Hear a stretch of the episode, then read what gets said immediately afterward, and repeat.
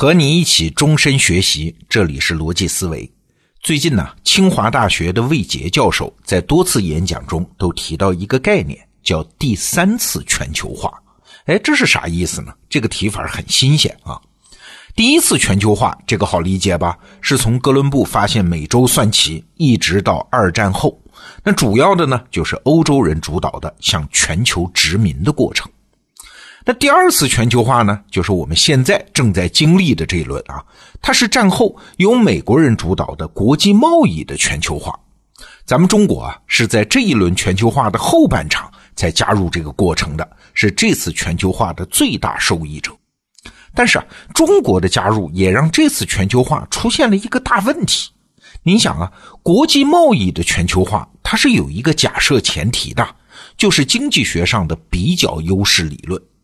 简单说呢，就是每个国家和地区都有自己擅长的产业嘛，大家就专心做自己擅长的就好，然后通过国际贸易进行交换，这样大家都有活干，都有饭吃，总体上的财富效应也是最好的。但是问题来了，中国加入这个体系之后，大家渐渐发现有点不对劲儿，哈哈，为啥呢？因为中国什么都能做，刚开始搞点什么鞋帽、衣服、袜子，然后搞搞什么家电、电子产品。然后汽车也开始搞了，然后大飞机、高铁、IT 什么都开始搞了。哎，不是说好了各自只搞自己有比较优势的产业吗？你怎么啥都搞呢？你啥都搞，其他国家搞啥呢？没办法，中国经济的规模太大，内部也足够多元，既能生产也能消费，命中注定它是一个全能型的国家。所以啊，这几年就连第二次全球化的主导者美国。也开始反对全球化了，就是这个原因啊。那怎么解决呢？这就有人提出，中国要来主导第三次全球化。那什么是第三次全球化啊？用魏杰教授的话说，就是指技术、市场、资金、劳动力这些资源的全球配置。哎呀，这句话反正我第一次看到的时候觉得有点虚，哎，到底是啥意思呢？所有的全球化不都是资源的全球配置吗？那这第三次全球化有什么不一样的地方嘞？哎，直到前两天，一个偶然的机缘，我看到日本国立政策研究大学经济学教授叫邢于清教授的一篇文章，我才觉得有点开窍了啊。那这篇文章呢，是研究美国的贸易赤字问题的。我们现在先把全球化的问题放下啊，先替美国人操操心。美国的贸易赤字是非常高的，也就是说，美国出口的东西比它进口的东西要少得多，而且已经持续多年如此啊。美国几乎和所有的贸易伙伴，它都是贸易赤字，这确实符合我们的直观判断。我们中国人拼命生产，然后把这些好东西漂洋过海卖给美国人消费，但是美国人是没啥可以卖给我们的呀，所以美国的贸易赤字当然就高。但是问题也产生了，美国人长期这么入不敷出，怎么还一直强盛呢？这不是坐吃山空吗？我们前面提到的邢玉清教授的这篇文章说：“嘿嘿，你们都被美国人骗了，不对，那是统计方法有问题。美国贸易赤字没有那么高，有很大一部分美国的出口被漏算了。”哎，我们举个例子，您就明白了啊。现在很多跨国公司啊，都是全球价值链的整合者，他们把什么零部件的制造、产品的组装全部外包给其他国家，比如说咱们中国。那他自己呢，逐渐实现了去工厂化，他只专注于产品的研发、技术的革新和品牌的营销。哎，其中最典型的例子就是耐克公司。耐克啊，占全球运动鞋三分之一的市场份额。但是他们没有任何生产设施啊，完全实现了去工厂化。它是利用对品牌和技术的垄断，获得每一件产品价值链中附加值最大的那部分。换句话说，这些公司它也在出口，但出口的是啥呢？是它垄断的无形资产。但是有意思的事儿来了啊，这部分出口其实没有算在美国的出口账本上。为啥？因为那些耐克鞋都是在美国以外的地区生产或者组装之后再进入国际市场的，没有通过美国的海关，与美国海关记录的贸易统计它没有任何关系啊！它的销售额对美国出口数字的贡献当然就是零啊。但是对于购买这些美国产品的国家而言呢，这是实实在在的本国的收入流向了美国啊，和从美国进口什么大豆啊、牛肉啊没有区别啊。说到这儿，您肯定想起了另外一家公司，没错，这就是苹果公司。苹果公司是地地道道的美国公司吧？但是在美国本土基本没有苹果手机的生产线，生产绝大部分是在咱们中国完成的。所以，一部苹果手机生产出来，比如说啊，从中国出口到日本，那这笔出口记在谁的账上？中国的账上。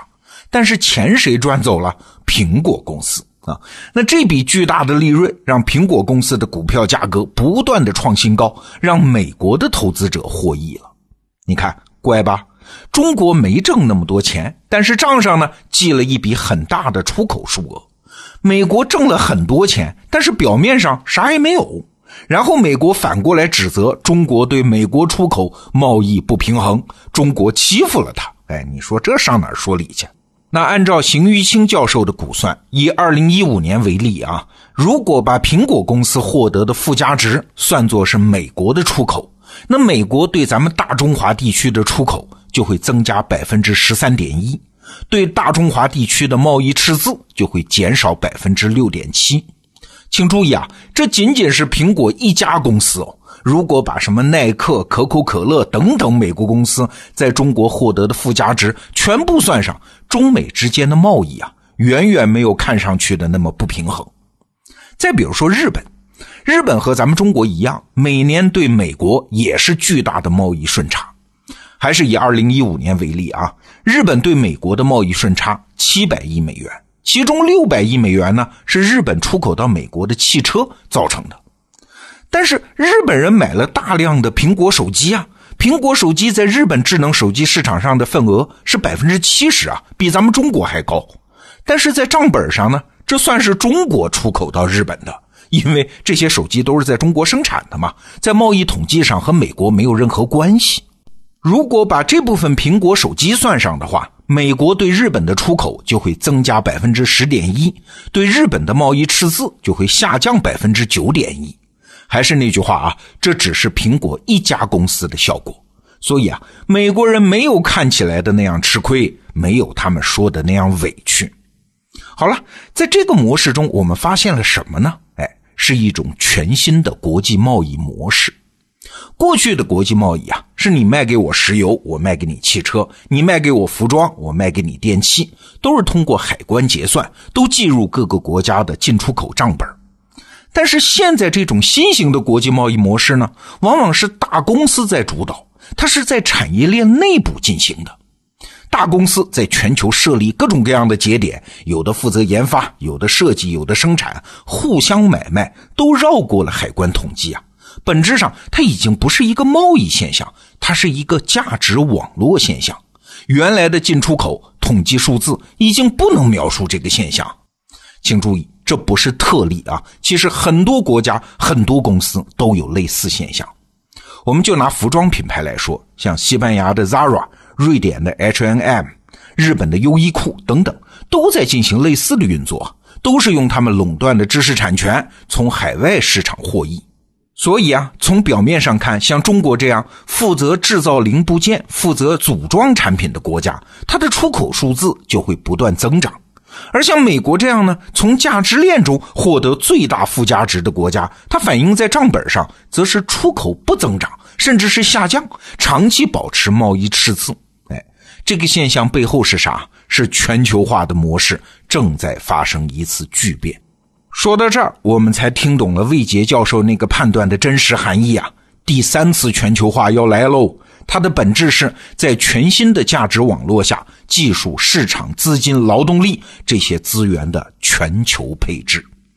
好了，第二轮全球化，中国是最大的赢家。